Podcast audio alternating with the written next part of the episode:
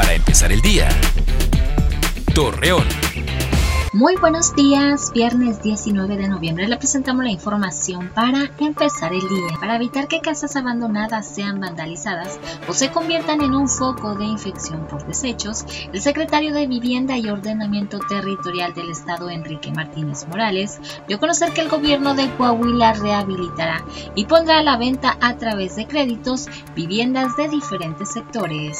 Jorge Luis Candela Rangel, titular de la Jurisdicción Sanitaria número 2, informó que ante el aumento de casos de dengue en Gómez Palacio Lerdo, invita a la ciudadanía a prevenir esta enfermedad con la descacharrización de sus hogares para eliminar el criadero de mosquitos.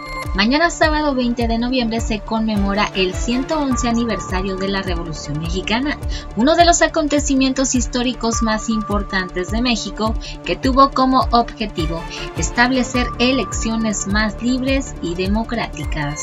Hoy es el Internacional para la Prevención de la Violencia y el Maltrato contra los niños, niñas y adolescentes, por lo cual se intenta erradicar este problema, asimismo con acciones frenar los abusos para que vivan una vida libre de agresiones.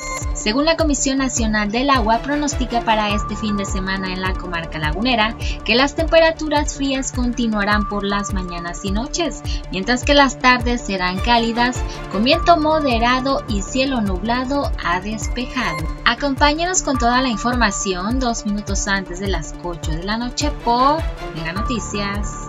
Para empezar el día. Torreón.